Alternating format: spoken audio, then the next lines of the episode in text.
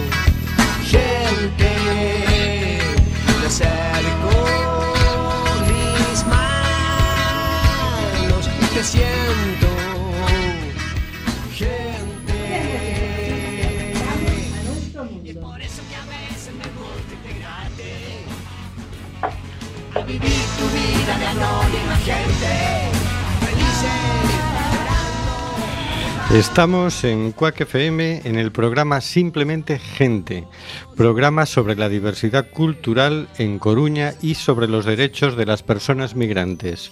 Hoy miércoles 26 de septiembre, Día Internacional para la Eliminación Total de las Armas Nucleares, Día Mundial de Prevención del Embarazo No Planificado en Adolescentes y Día Europeo de las Lenguas.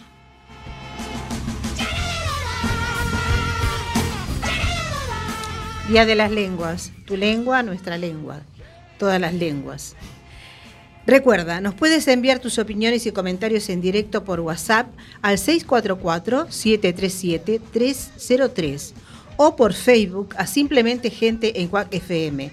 Nos encanta saber que estás ahí. Seguimos denunciando los vuelos de deportación de inmigrantes que realiza Europa por medio de las compañías Air Europa, Aeronova y Swifter no vueles nunca con ellas. En esto no han cambiado las cosas con el nuevo gobierno.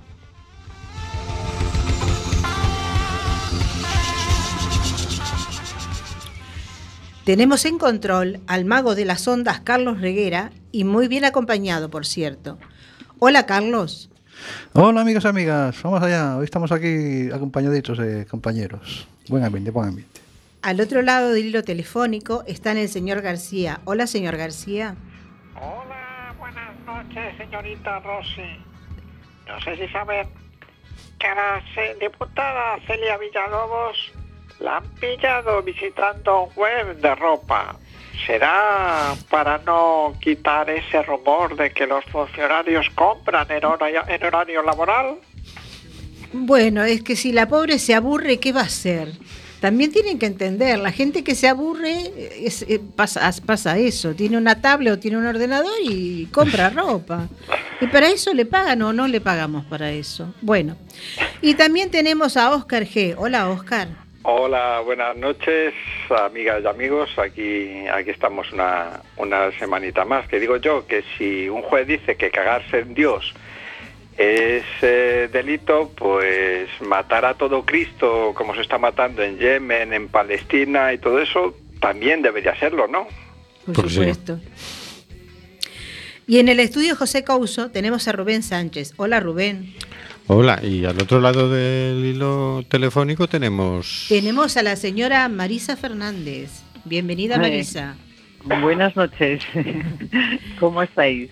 Pues muy bien. Y por aquí Hortensia Rossi, que hará lo posible para que fluya este amordazado programa número 210, cuarto de nuestra sexta temporada. Amordazado porque aunque no lo quiere el Congreso de los Diputados, seguimos amenazados por la ley Mordaza y por la Junta que no nos deja emitir en la FM. Estamos en el programa Simplemente Gente en Cuac FM, despidiéndonos de momento del 103.4. Puedes oírnos en www.cuacfm.org o con la aplicación de Cuac desde tu móvil o tablet.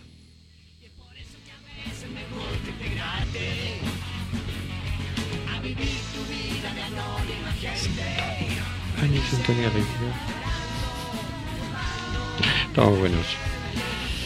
Y vamos con el editorial. Niños refugiados. Según la ONG Entre Culturas, 30 millones de niños y niñas son refugiados o desplazados internos. Más del 36% de ellos no tiene acceso a la escuela. Hay toda una generación de niños y adolescentes que está perdiendo la oportunidad de acceder a la educación. Numerosos obstáculos que los alejan cada día más de los centros educativos, como la falta de nivel para seguir las clases a causa de los años que han pasado sin asistir a la escuela, la situación traumática que han vivido, los matrimonios precoces, el trabajo infantil o la falta de transporte. El caso de los adolescentes es el más complicado porque quieren colaborar con las familias, con sus familias. Se preguntan por qué tienen que estudiar si ya pueden trabajar.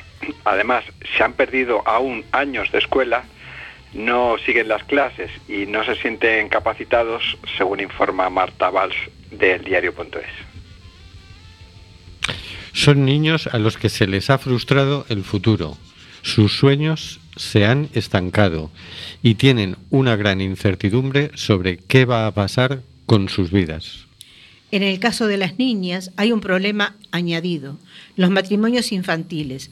Por ejemplo, en Jordania es habitual que las niñas sirias de los campos de refugiados se casen con hombres jordanos, ya que estos pagan la dote, lo que ayuda a las familias de ellas, que además piensan que así su hija está mejor protegida, y para el hombre jordano consigue esposa con una menor dote.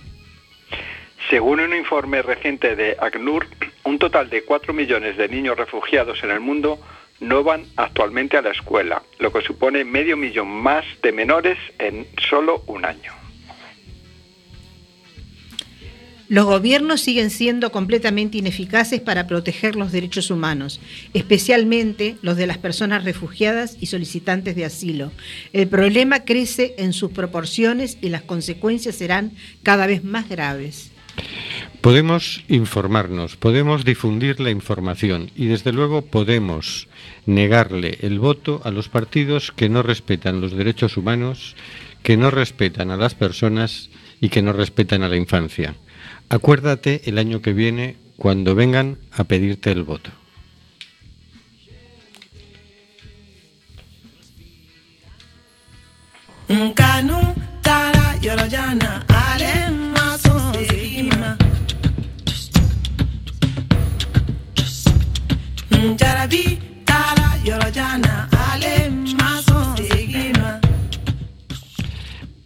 Pa Europa, samba.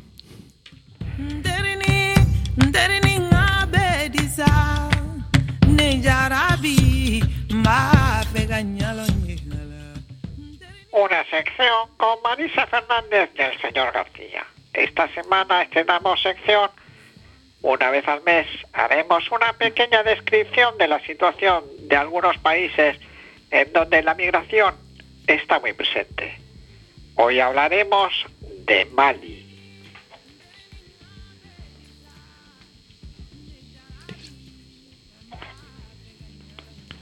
Marisa, ¿andas por ahí? Hola, sí, Hola. sí, sí. Estaba esperando una música, perdón. Mali, hablemos de Mali. Mali es un estado sin litoral situado en África Occidental, al suroeste de Argelia. con una superficie de 1.240.192 kilómetros cuadrados. Su tamaño es similar al de Sudáfrica y Angola. La mayor parte del país forma parte del sur del Sáhara, por lo que es caluroso y comúnmente se forman tormentas de arena durante las estaciones secas. El país se extiende al suroeste a través de- del Sahel y hasta el Sáhara sudanesa, hasta, perdón, la sabana sudanesa. Señor García. Y muchas gracias, señorita Fernández. Tiene una población estimada en 2017 de 17.885.245 habitantes. Es predominantemente rural, 68%, y entre el 5 y el 10% es nómada. Más del 90% de la población vive en el sur del país, especialmente en Bamako, capital y ciudad más grande del país, con unos 2 millones y medio de habitantes, calculados en 2015. En 2007, alrededor del 48% de los malienses tenían menos de 15 años, el 49% entre 15 y 64 años, y el 3% restante se- se- 65 o más. La edad promedio era de 15,9 años. La tasa de natalidad en 2014 44,4 nacimientos cada mil habitantes y la de fertilidad 7,4 nacimientos por mujer. La tasa bruta de mortalidad ese mismo año, 2007, fue de 16,5 muertes por cada mil habitantes. La esperanza de vida al nacer es de 49,5 años. Y estaríamos muertos algunos. 47,6 para hombres y 51,5 para mujeres. El país cuenta con una de, de las tasas de mortalidad infantil más altas del mundo. 106 muertes por cada mil nacimientos. Malí es uno de los países más pobres del mundo, con una renta per cápita de 670 dólares. Es una estimación del 2014, estando en el puesto 175 de 188 países en el Índice de Desarrollo Humano de la ONU. Comenzó su reforma económica firmando acuerdos en el año 1988 con el Banco Mundial y el Foro y el Fondo Monetario Internacional. Interesantes compañeros de aventuras estos dos. De los principales recursos naturales del país destacan dos, el oro y el uranio. Estos están explotados por empresas como el oro lo explota Anglo Gold Ashanti, empresa sudafricana filial de Anglo Gold American Corporation, perteneciente a la familia Oppenheimer, Tranglock, compañía británica Fangold, compañía canadiense Somadex, del grupo Bouygues, francesa. El uranio lo explotan principalmente la compañía Areva, de origen francés, y Rodgate Capital, de origen canadiense. Un detalle sobre Morila, una de las minas de oro explotada por Anglo Gold A la compañía se le había establecido por parte de la Dirección Nacional de Geología un plan de explotación sobre la cantidad de oro a extraer en los años de la concesión, que son 10 años desde el año 2001, que venía a ser de 11 toneladas al año. El, Ministerio de Economía e Industria francés, en sus análisis sectoriales sobre África, calculaba que la cantidad extraída en 2001 fue de 19.647 toneladas, de 31.746 toneladas en el 2002 y de 24.696 toneladas en el 2003. Los dos tercios del mineral de la mina ya han sido extraídos, de manera tal que con esta sobreexplotación en tan poco tiempo se pretende, eh, la multinacional pretende pagar los mínimos impuestos posibles al Estado de Mali.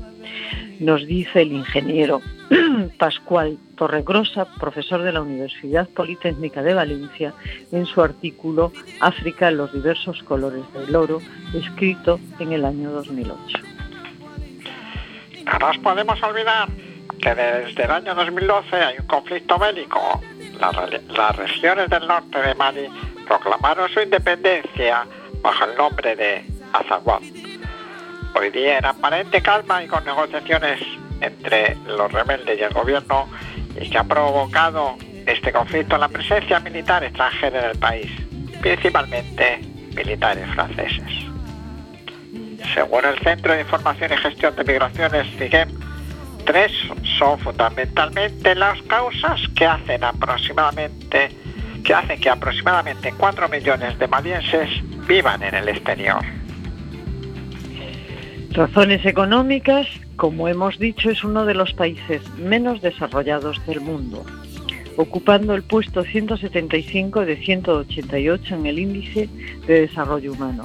La estructura y el contexto económico en el país, con alrededor de un 30% de desempleo y un 80% de su población activa dedicada a labores agrarias o pesqueras, impiden la creación de oportunidades para la población. Razones ambientales.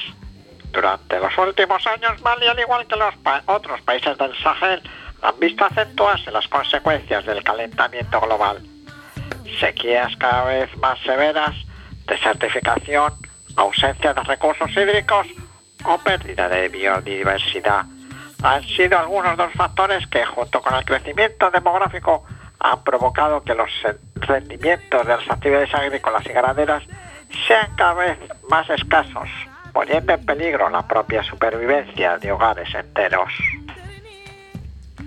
La razón de los conflictos y la violencia. Si bien en estos momentos el contexto es de relativa tranquilidad, en los últimos años el país ha estado sometido a importantes tensiones, conflictos armados, golpes de Estado, presencia de diferentes grupos armados y terroristas en el país, etc., lo que ha contribuido a generar desplazamientos de población tanto dentro como afuera de sus fronteras. Dadas las circunstancias anteriores, en el contexto maliense la migración es percibida como una de las fuentes de ingresos más importantes que sostiene la economía de numerosas familias e incluso comunidades, especialmente en el ámbito rural, de donde procede aproximadamente el 80% de las personas que abandonan el país, indican desde CIGEM. En una noticia publicada en el diario El Mundo en el año 2014 nos decían que España es uno de los países de destino de la inmigración maliense. En nuestro país residen 23.707 ciudadanos de este país, según los datos del Instituto Nacional de Estadísticas, de Estadística actualizados el 1 de enero de 2013. Si se cuentan los malienses, en situación irregular, la cifra podría estar alrededor de los 30.000. Sabiendo todo esto, en simplemente gente nos preguntamos, ¿qué haríamos nosotros si hubiésemos nacido en Mali? Salir rajando. Perdón, lo he dicho como me salió en, En uruguayo, ¿no? en lengua rioplatense. Rioplatense. Bueno, es el día de las lenguas, pues venga, dilo, Exactamente. cualquier lengua. En lunfardo, lo dije en lunfardo. En lunfardo. Ah, lunfardo. ¿Pero eso es una lengua oficial? Mm, Bueno, pero no, pero es una lengua viva, o sea que Muy bien. tiene su gran valor por eso mismo. No tengo nada en contra de las lenguas no oficiales. O sea, Sí, que sí, no, pues, solamente es por meterla en la casilla fin. adecuada. Pues yo lo que haría también sería irme rajando, que dice. Y sí, es que, es que a veces hablamos, ¿no? De, de los países de donde provienen los inmigrantes y, y no tenemos estos datos que, que por suerte ahora en esta sección se dan a conocer. Por lo que yo veo aquí, ellos no son dueños de nada. Todo lo que tiene valor está copado por las multinacionales.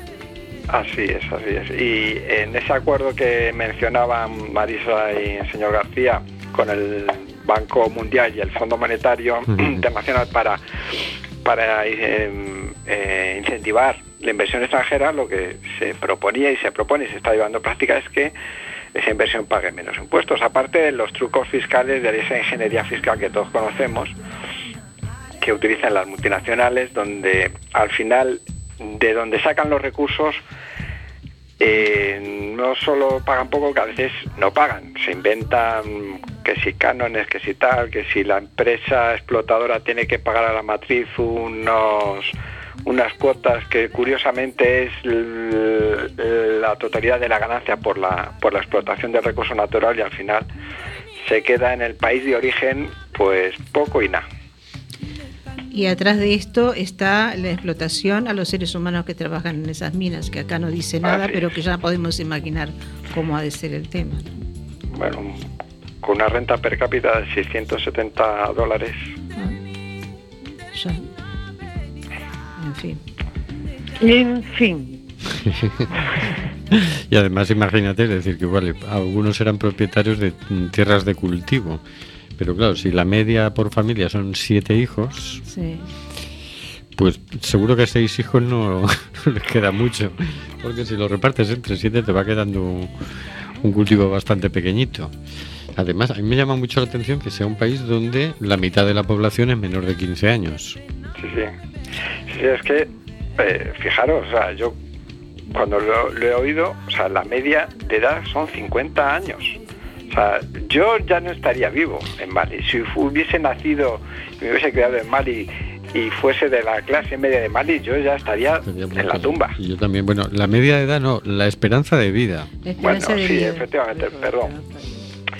Sí, porque la media, el promedio son 15,9 años. Exacto. Eso me dejó, la verdad. Es que, a ver, Oye, la verdad es que debe ser un gusto pasear por Mali, ¿no? un gente montón de joven. gente joven, debe ser una alegría, no me digas. No, por favor. ¿No? No, yo ya me imagino, esos niños escuálidos, eh, esos bueno, lugares bueno. sin agua, sin comida, sin... No, no, por favor. ¿Cómo, cómo podemos nosotros... que cada uno se lo imagina. Es que en Euro- según- No, yo me lo imagino así, pero ¿qué quieres que te diga? Acá estamos hablando de que la hora eh, se puede llegar a vivir hasta los 100 años, ¿no? Eh, Bueno. ah, yo ya me he declarado de mediana edad porque es la nueva, ¿no? Claro. Entonces imagínate, ¿para qué queremos vivir en Europa hasta los 100 años si hay gente que no llega a vivir nada más que hasta los 40 y, con- y con, y con mucha suerte todavía? Para que nos dé tiempo a acumular una barriga importante, Ya, ¿no? Grasita para el colesterol. Qué vergüenza. Y suerte que hay suerte. Mm, por favor, entiéndase bien esto, suerte entre comillas, que la tasa de mortalidad, mortalidad infantil es de las más altas del, del mundo, porque si no, la edad promedio no sería 15,9 años, sería más baja. Sí. Así que no. ayer el presidente entonces, por esta regla de tres y mm, viendo la población, tiene que ser un adolescente. Debería ser un adolescente por mayoría. sería bueno saber ese dato y eh, quién tiene mayor nivel de, quién tiene mayor eh, eh, vida de- de- entre las diferentes clases sociales, ¿no? Es decir, la gente de la alta clase social que accede a que tiene dinero como para alimentarse bien y demás morirá, eh, tendrá el mismo margen de vida que, que el resto de la población o podrá llegar a, a más edad. Tendríamos que buscar ese dato también para saberlo. buscarlo, ¿no? sí, la verdad, porque ahora nos quedan tantas cosas aquí. Este, que despierta, el, el informe está buenísimo, pero despierta más curiosidad. Nos dice Nuria por el WhatsApp, ya les está bien a las multinacionales explotadoras, que la gente se vaya a acampar a su aire y deben pensar que aún se van pocos. Buenas noches, Nuria. Buenas noches, Nuria. Sí, sí, sí, esto luego nos extraña que salgan, pero la, mm, la cantante que estamos escuchando de fondo, que se llama Fatumata Diawara, es de Mali y en- no sé si en esta canción o en la que escucharemos a continuación, ella va explicando el caso de los clandestinos, que son, eh, bueno, tú para salir de Mali, para venir hacia acá o hacia cualquier otro país de África necesitas un visado. Claro, para que te den un visado para venir a Europa no te lo No, dan. olvídate. Y entonces los clandestinos son los que deciden, bueno, pues yo me voy Bueno, como sin papeles, ¿no? clandestinos, Y entonces eso es lo que en la canción que se llama Clandestín, que la vamos a poner a continuación, mm, describe ella, ¿no? Pero claro, es normal que se vayan, es decir, bueno, si hay emigración aquí y estamos en un país mucho más estabilizado en, en otras cosas, ¿no? En el tema económico y demás, Pues imagínate allí con semejante situación, además con el cambio climático desertificando en un país que básicamente es agrícola y pesquero. Y que sí, durante unos poquitos años van a tener allí una extracción de oro y de, y de uranio, pero que la están acortando al máximo, que si en vez de 11 toneladas al año lo que extraen son No, no, 19.000, claro, que tratan de llevarse Claro. todo lo antes posible. en dos años, porque así mm, son muchos menos años pagando sueldos y pagando impuestos, ¿no? O sea que dices, bueno, pues lo que les da a ellos de comer son la agricultura y la pesca. Si la desertificación te va eh, destrozando la agricultura y seguro que también termina afectando a la pesca, lo que te queda es irte, rajando, como decías tú. Exactamente. No queda otra. Entonces, pues oye, habría que tenerlo previsto, ¿no? Porque habría que acoger muy bien a estas personas que se van, como a nosotros nos gustaría que nos acogieran si, si tuviéramos que salir. Tampoco, por lo que dice acá, tampoco son tantos, ¿no? No, no son tantos. 30.000. 30.000 aproximadamente, teniendo en cuenta los que no están censados y los que están... No, y además los que están tan preocupados de que eh, se reciben muchos inmigrantes y demás de otros países, eh, podrían darse un paseo, irse de vacaciones a Mali, ¿no? Y tener la experiencia o ponerse o tratar de mirar las condiciones en las que viven y cómo reaccionarían ellos ante esa situación, ¿no? O irse directamente a vivir a Mali. Efectivamente, irse directamente a vivir a Mali. Y también habría que preguntarse por qué el gobierno francés, que parece que está muy eh, metido en esa en ese país, ¿no? ¿Qué es lo que qué aportes está haciendo y con lo que se está quedando, ¿no? Evidentemente el gobierno de francés en, en los años que hace, eso debe haber sido colonia, ¿no? Que fue sí. Sí, ¿verdad tiene que haber, claro, sí. Y en los años que hace que está explotando, no, no, no les da absolutamente nada, les quita, les quita, les quita, les quita, les quita. Porque si Sí. no, te das cuenta que, a ver, Francia es un país que después de la Segunda Guerra Mundial se ha sabido recuperar y es, es uno de los países más importantes de Europa. Y entonces, ¿cómo es que esta gente está en esta situación si ellos siguen extrayendo oro y llevándose todo lo que tiene valor? Que no les han dado nada, simplemente. Claro, lo que, las conclusiones a, la a las que te lleva a llegar es como la gran hipocresía, ¿no? Claro. Esto es una gran hipocresía y una gran mentira del capital, de las multinacionales y de los países que están muy interesados en robar a otros sus recursos y dejarlos muriéndose de hambre, ¿no? Además, digo yo, si la gente quiere irse, que se vaya, Pues que se que vaya. venga. Es decir, ¿qué Que derecho venga. tiene ningún gobierno a decirles, no, pero, pero aquí no vas a venir? Y entonces está el lío de los visados y toda esa historia. El derecho a la libre circulación es un derecho humano y los gobiernos no deberían estar legislando en contra de los derechos humanos, ¿no? Entonces, oye, máxime si están huyendo de los conflictos que hay allí o de la sequía que hay allí o de la falta de oportunidades que hay allí. A no- mí- no, sé en nombre de qué se les limita la, la libre circulación. una cosa importante con el tema del cambio climático y de las condiciones ambientales, eh, las, en las minas, las de oro y las de uranio, mm, explotadas por empresas eh, francesas o canadienses básicamente, eh, son a cielo abierto. Es decir, son mucho más contaminantes por, mm, por su forma, por sus características. O sea, que perjudica mucho más a la población eh, que se dedica a la agricultura, se dedica a la ganadería, allí. O sea, que con más razón que se vayan, con más razón también mm, tendría que irse el ejército francés que está defendiendo a estas multinacionales, aunque bueno, también hay que tener en cuenta que el uranio es una, eh, un combustible muy necesario para centrales nucleares y Francia tiene muchas. Mm. Muy bien, vamos con Clandestino, Vamos a escuchar. de Fatumata Diawara.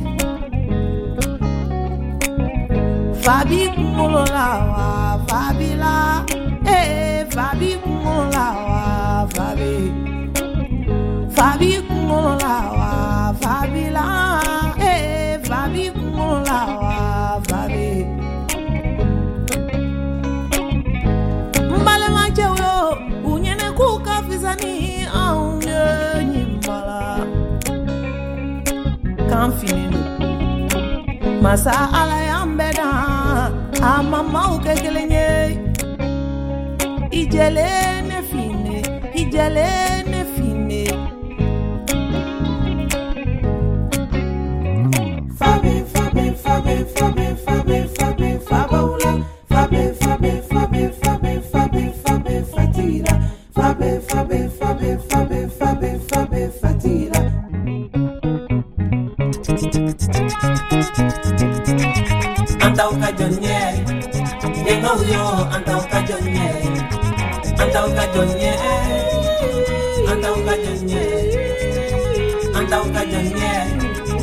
nonyo antauka jonye antauka jonye antauka jonye antauka jonye nonyo antauka jonye antauka jonye antauka jonye antauka jonye nonyo antauka jonye antauka jonye antauka jonye antauka jonye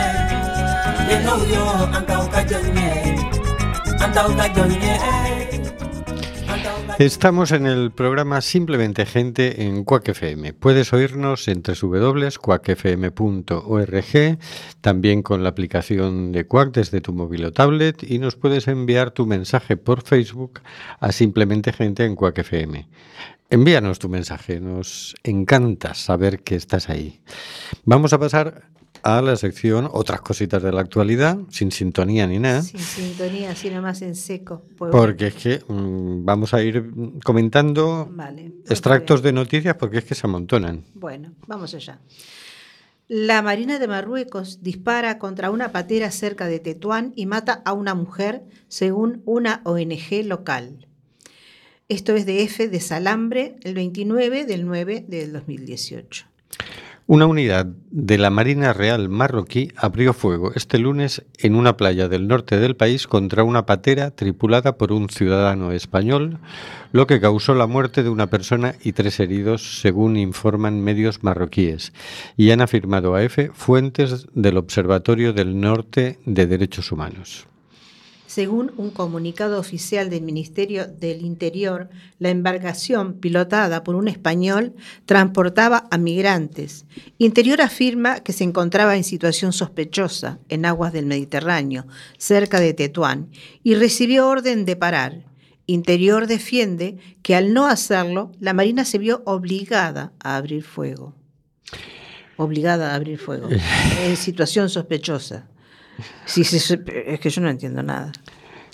Bueno, pasa una cosa, yo no sé si es, es así o lo están queriendo presentar así. Una, últimamente está viendo el caso de pateras eh, parecidas a las pateras de los narcotraficantes. Es decir, pateras motorizadas que van muy rápido. Ah, Y entonces te pasan de Marruecos a España, pues a 20 personas en tiempo récord. ajá. No es como las otras que van ahí Que van flotando los pobres ahí a con la los deriva brazos con un- colgando y todo con un motorcito Sí, que se les acaba Sí. y quedan. No, entonces, ¿qué pasa? Esta es una, debe ser una de las otras. Les dan el alto, los otros no. ¿Qué haces si no sabes si son narcotraficantes? No sabes que son de entrada. No lo sé si a la, en la intervención en realidad sí los veían y si podían saber lo que era. No lo sé. Pero claro, el hecho es que les dan el alto y si los otros no paran, pues la policía abre fuego, ¿no? Claro, esto es, si lo que estás viendo es una patera llena de gente, pues claro, va a haber muertos. Sí, Al final siempre lo pagan los, los inmigrantes, ¿no? Claro. Vamos a ver cómo, cómo se aclara esto, Sí, qué ha no pasado. ha- no porque por último, es que le estamos pagando a Marruecos para que haga eso. Sí, eso ya. Ya, sí. Entonces, Es que hasta ahora mm, no había sucedido este tipo de cosas, al menos que, que se haya sabido, ¿no? Claro. Bueno, se sabían otras brutalidades. Sí, o sea, ya. los- sabemos que en el Monte Gurugú van por allí, los apalean, los cogen. Antes los echaban en el desierto, ahora los echan dentro del, de Marruecos, simplemente los alejan de la frontera. Eh, y y lo- los otros vuelven, los vuelven a apalear, los vuelven a, a echar a- lejos. Bueno, la- que Marruecos no es un país que nos garantice mucho los derechos humanos de las personas migrantes, eso está claro. No solo de las personas migrantes. Exacto, ni siquiera de su propia población. Porque además muchos de los migrantes que están queriendo venir, por ejemplo, en esa patera, eran de Marruecos. En fin. Bueno, Siguiente. golpean sus ventanas y ustedes las cierran. ¿Quién es el violento? Así defiende España las devoluciones en caliente. La Gran Sala del Tribunal Europeo de Derechos Humanos ha escuchado a las partes en el reexamen del fallo que condenó a España por la expulsión inmediata de dos personas en 2014, recurrido por el Gobierno. No hemos visto diferencia entre la postura española anterior y la actual tras el cambio de gobierno, indica Gonzalo Boye, abogado de los demandantes. La decisión de la Gran Sala se hará pública en los primeros meses de 2019. El representante del Gobierno ante el Tribunal Europeo de, Dere- de Derechos Humanos, Rafael León, ha diferenciado entre la inmigración económica del caso examinado y la de los refugiados sirios y de otros países en guerra, en la misma línea de los argumentos esgrimidos por el exministro Jorge Fernández Díaz. En este caso, dijo, el principio de no devolución no se aplica y ha defendido que las personas pueden pedir asilo en la oficina fronteriza de Beni Enzar, Melilla, la misma justificación que utilizaba el Ejecutivo del PP. Bueno. Sin embargo, aunque esta oficina sí ha recibido peticiones de protección internacional desde su creación, los potenciales refugiados que logran acceder a este punto tienen un denominador común. La gran mayoría de ellos no son negros. Las personas negras en situación irregular no pueden llegar a la zona española, donde se sitúan estas dependencias, porque el control del país vecino les frena tal y como ha acordado Comisaría de Derechos Humanos Dunja Mijatovic, presente en la vista. O- a ver, a ver, e- es que como son negros no pueden dejarlos pasar. Espera un momento, Carlos. eh, nos dice Maribel Nogue, no sé qué pasa que no os oigo, así que oigo voz, a los 10 segundos se para. No sabemos si es un problema nuestro de emisión o, o de recepción. Pero bueno, sigamos. Esto es un caso de 2014, es decir, del Sí, gobierno sí, sí, sí, sí, de- anterior. anterior a- al anterior. Exacto, anterior al anterior. Es que últimamente estamos peor de lo que era Argentina cuando yo era chica. Nunca sabíamos quién gobernaba. Bueno, Y entonces va, y el gobierno actual decide recurrir, porque esto ya estaba. ya, ya, ya. Entonces va y decide recurrir y, y los argumentos para recurrir son los Son los mismos mismos. contra y ellos habían estado muy en contra de estos argumentos Sí. cuando estaban en la oposición. Sí, sí, sí. Entonces ahora resulta que a unas personas que, que vienen dicen no, no han entrado mientras la Guardia Civil, mientras no hayan atravesado la guardia, la línea de la Guardia Civil. Y esto de los migrantes económicos Y esto de decir que si querían asilo lo podían haber pedido en la oficina de Melilla, que dices, pero si es que no, no, no hay nadie que vaya a pedir asilo allí porque Marruecos no les deja Claro. acercarse, sobre todo si son negros. Entonces dices, está utilizando los mismos argumentos del Partido Popular. Es que sabes que cuando hoy estábamos hablando de Mali, en, eh, no sé, esta semana pasada o la anterior, pues lo dije, lo dijo alguien, una persona pensante, ¿no? Con una inteligencia, por supuesto, superior a la mía. Eh, dijo, es que el tema es que se trata de que no se quieran negros en Europa. Igual capaz que si fuer- fueran de, otra raza, de otro color, tam- tampoco capaz que tan, tanto, tanto, tanto no era el tema de, de que no llegaran, y de que no entraran, y de que no, y no dejarlos legalizar y todo esto. No se quieran negros en Europa, ese es el punto. Hombre, si fuera solo por eso, pues no habría problema con los peruanos. Pero también hay problema con los peruanos, no es un problema solo de raza. Bueno, Sí, eh, los, del Pues, norte- eh, los del norte de África tampoco son negros y tampoco se les deja entrar. Es que por Que otra además parte... hay un problema de racismo también. También, pero... yo recuerdo que esto todavía, ahora se ha dejado un poco de lado, porque con, con el cambio de gobierno que tuvimos hace un tiempito corto, este, no se habla mucho de esto, pero por otra parte estaba el tema de cómo se estaba tratando en los, en los consulados este, españoles en diferentes países de América Latina, eh, planes y publicidad para que la gente venga porque se necesitan no sé cuántos miles de inmigrantes, no sé para qué año, si para el 30 o para el 40 o como sea la cosa.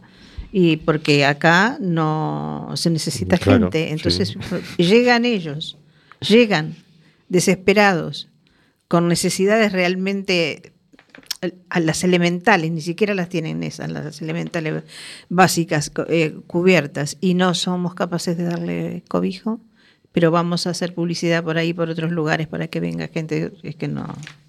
Es que no. Porque tú me dices, los peruanos tampoco igual, capaz que los peruanos quieren entrar y tampoco lo dejan. Así que que no, no vayamos los al consulado de, de No. España en, en- en Perú a hacer publicidad de que pueden entrar. O se trata de que vengan los que ya tienen un estudio terciario. Es como, como con los de Malí, con, con ciertos requisitos mm, leoninos, Claro. Pues pueden venir, pero claro, tienes que ser medio millonario en Perú para poder venir aquí. o sea, no hay manera. Bueno, sigamos que se nos agota el tiempo. Bueno, eh, donde andábamos, en Dunya Mijatovi presenta en la vista. Vamos a esto. El Aquarius trasladará a las 58 personas rescatadas a un barco de Malta en los próximos días. Y que estamos otra vez con este barco, con una cantidad de personas adentro, que no lo recibían acá, que no lo dejaban pasar para el otro lado, y que otra vez la misma historia. Los migrantes serán después reubicados en Francia, Alemania, Portugal y España, que acogerá a 15 de los supervivientes. España 15. A bordo hay 18 menores y 7 familias. Los padres nos han dicho que temían por la vida de sus hijos por los bombardeos, disparos y violencia diaria que los envolvió en Trípoli. Tras transferir a los rescatados, el Aquarius regresará a Marsella, donde permanecerá atracado hasta resolver su situación después de que Panamá le retirara el permiso para navegar con su bandera. Pues sí, se ha lucido Panamá. Eh, se nos estamos luciendo todos aquí.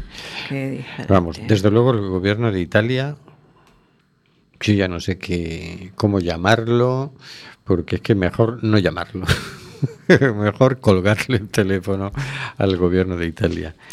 Al eh, Mortini creo que se llama, ¿no?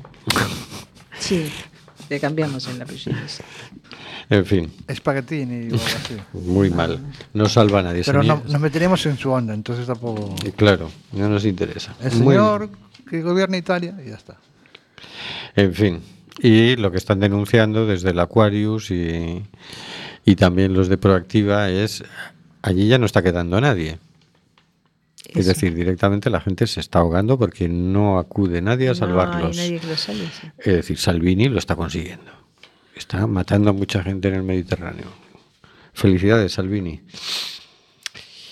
Bueno, pues nos vamos a ir a por la siguiente sección. En cuanto Carlos nos ponga la sintonía. Bueno. Ay, poquito de música no venía bien. Nos hemos enamorado de una palabra, la más hermosa de todas, la única que describe algo que no hay, paz. Nos hemos enamorado de una idea, la única que cuenta de verdad, llevar la paz y la no violencia por el mundo. Y lo estamos haciendo, con la mayor marcha mundial que la humanidad haya conocido jamás. La marcha por la paz y la no violencia.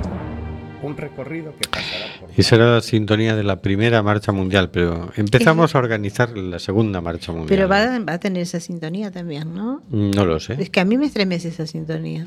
Pues se lo diremos al comité organizador que lo tenga en cuenta. votemos, votemos este, esa, esa sintonía. ¿Y cómo se va a organizar?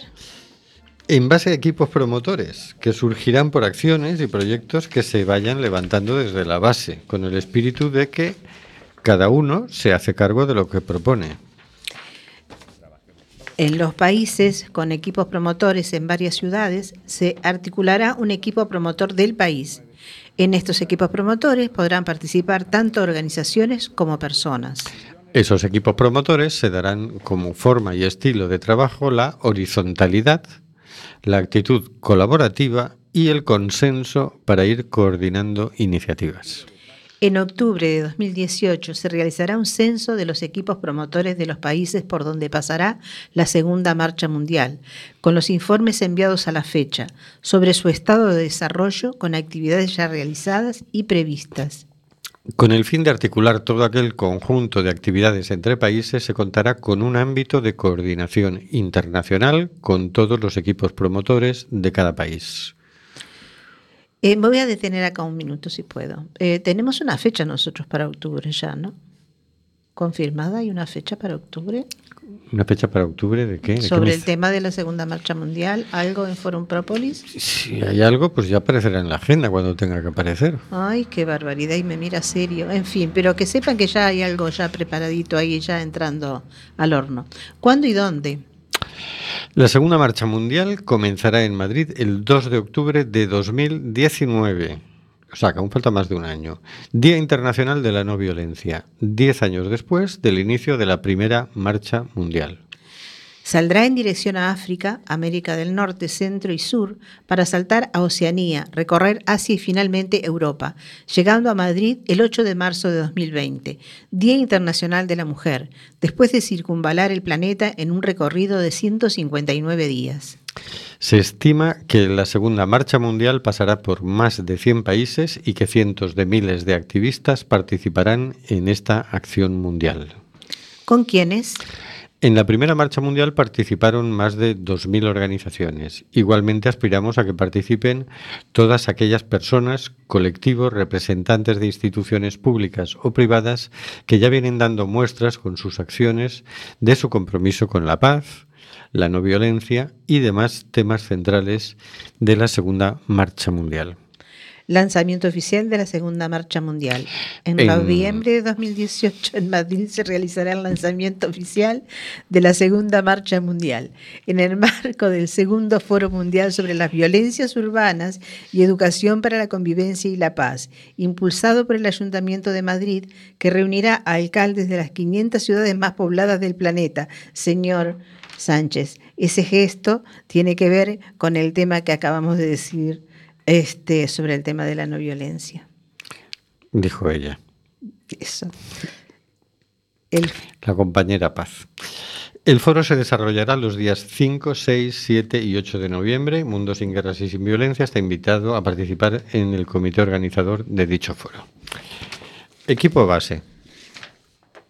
Se hará responsable de realización del recorrido completo de la Segunda Marcha Mundial. Cumplirá con funciones de ensamble y coordinación de recorridos, relaciones institucionales, documentación, producción de materiales generales y difusión. El equipo base estará constituido por 300 activistas que apoyen alguna de estas funciones.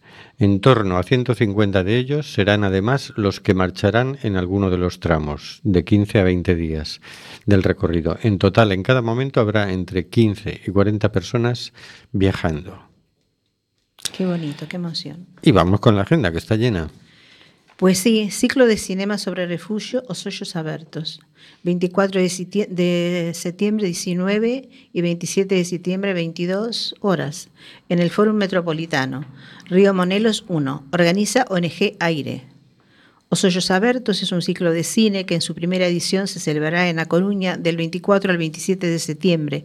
Durante esos días proyectaremos en el Fórum Metropolitano cinco películas que tienen como nexo común las personas refugiadas.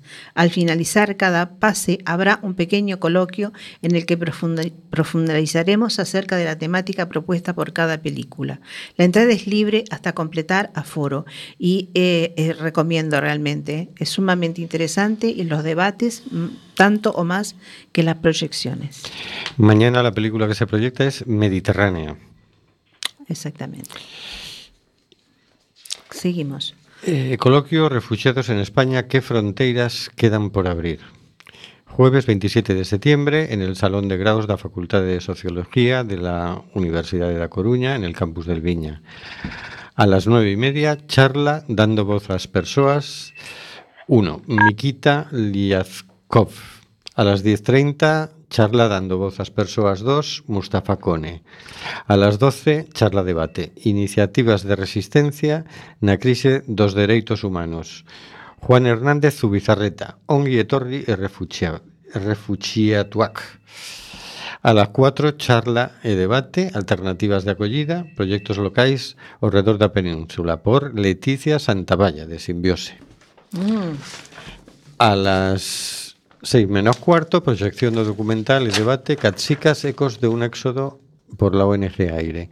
Y a las 7, clausura de las jornadas por Montserrat Golías, que es la organizadora. El sábado 29 de septiembre tenemos la fiesta del tercer aniversario del local A Comuna. Lugar Dr. Ferran 8 en Monte Alto, a la altura del centro cívico, hora 18. Contaremos con las actuaciones de las pandereteiras comuneiras Cédiva, El Cos, Joan Piños e Magua. El El lun- lunes 1 de octubre Manifestación por los derechos de nuestros mayores. Lugar Plaza do Toural, en Santiago de Compostela. Hora 12. Convoca Coordinadora Estatal por la Defensa del Sistema Público de Pensiones. y apoya Modepen. Y el martes 2 de octubre Documental Primera Marcha Mundial por la Paz y la No Violencia. Lugar Biblioteca Municipal del Castrillón. Hora 19. Convoca Mundos en Guerras es en Violencia. Muy bien, pues es- tenemos cosas a donde ir la semana que viene, ¿no? Uf, todos los días. bueno, ¿eh? desde mañana ya a las Ya, 9 ya, de la ya, mañana. ya, ya, ya, ya. Bien, Est- ¿estás por ahí el señor García? ¿Está Óscar? Estoy, estoy. ¿Está Marisa? Ya se fue. Bueno, pues mm, no mucho más. No, ya estamos este, finalizando. Hemos corrido, pero hemos llegado a tiempo, ¿no? Hemos llegado. Casi hemos llegado un poco pronto. pegado, vaya sprint que habéis pegado con la, con la agenda. Vamos, es que parecía que no llegabais. Si es que- Que vean, vean ahí un montón de cosas. Y rápido, rápido, que no nos quede ninguna fuera y tal. Oye, y lo hemos conseguido, ¿no? Que sí, claro nos, que sí. nos da tiempo para respirar un Para poco. respirar un poquito, exactamente. Hemos escuchado muy poca música hoy. Sí, sí, sí. Claro, claro. Y hay que dar una canción por ahí pendiente, por lo menos. Exactamente. Pero bueno. Si queréis la ponemos, que nos queda tiempo. Nada, nada, no, nos no, no. despedimos, ponemos la sintonía que es muy bonita, que es Sí, muy sí. bonita. Es buena música. Y ya la pondremos en próximos programas. Exacto. Pues buenas noches, señor García. Buenas noches y hasta la semana que viene. Buenas noches, Nuria, que nos dice esto se acaba. Buenas noches a todos y en especial al señor García. Vaya, vaya. Hombre. Buenas noches, Carlos. Buenas noches, amigos, amigos, amigos y amigas. Hasta la semana que viene. Pasarlo bien. Buenas noches, Óscar. Buenas noches. Buenas noches, Hortensia. Buenas noches a todos y gracias. Buenas noches, queridas y queridos oyentes. Está muriendo gente en el Mediterráneo. Nosotros hacemos este programa. ¿Qué vas a hacer tú?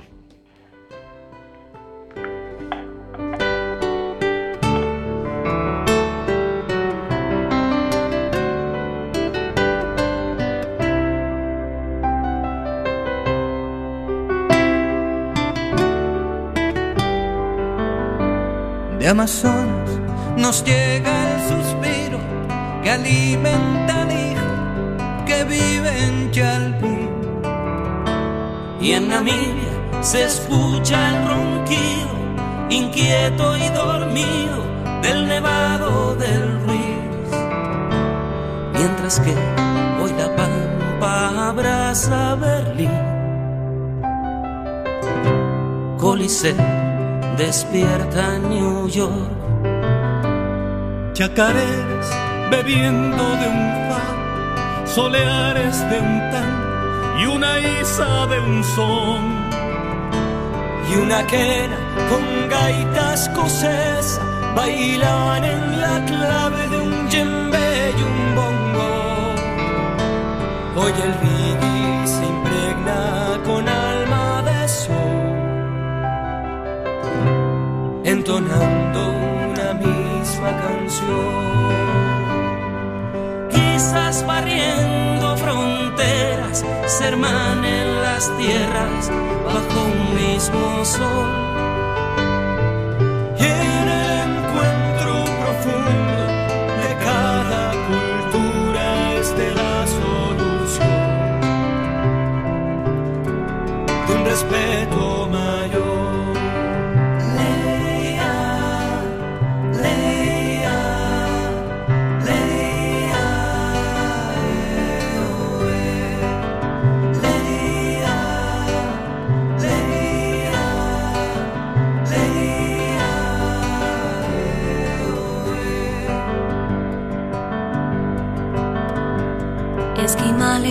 Mantienen el rito de mayas, fulani o bambo y boló. Y en la sangre del Inca cohabitan ancestros bantúes, bereber y zulú. Hoy se empeña el ADN en forjarnos igual. Esqueletos de un mismo crisol. Musulmanes, hindúes, budistas brindan letanías o mismo Belén. Y cristianos, judíos y animistas bautizan doctrinas sobre la misma fe. El versículo es ley, se apoya la razón. Y el respeto religión. Pienso en mi verso desnudo, quitando